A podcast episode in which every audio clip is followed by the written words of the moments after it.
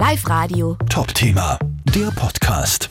Kriminelle lassen sich immer neue Maschen einfallen, um ihre Opfer finanziell auszunehmen. Der neueste Trick, Betrüger geben sich am Telefon als Interpol-Beamte aus und täuschen vor, bei der Lösung eines Kriminalfalls auf die Hilfe ihrer Opfer angewiesen zu sein. Peter aus Linz hat sich heute bei uns gemeldet. Ihm ist genau das passiert. Solche Telefonbetrüger haben ihn angerufen. Peter, die haben sich ja dann als Polizisten ausgegeben. Genau, also die Nummer war eine Wiener Nummer. Da war dann ein Bundle drauf und das Bundle hat man dann auf Englisch gesagt, ich soll jetzt auf 1 drucken. Das ist das Federal Police Department. Das habe ich dann gemacht. Da hat sich dann eine Dame bei mir gemacht, auch wieder auf Englisch dass halt meine Personal Identity weltweit verwendet wird.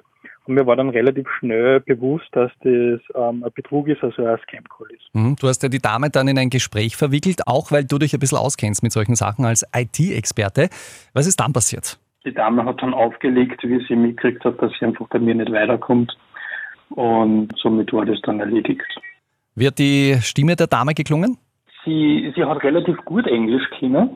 Aber man hat immer nur trotzdem ein bisschen so einen indischen Akzent rausgehört. Also ich würde schon sagen, dass das auf jeden Fall ein Anruf von Indien war, aber schon relativ mit einem, mit einem sehr guten Englisch. Okay, danke für die Aufklärung, Peter.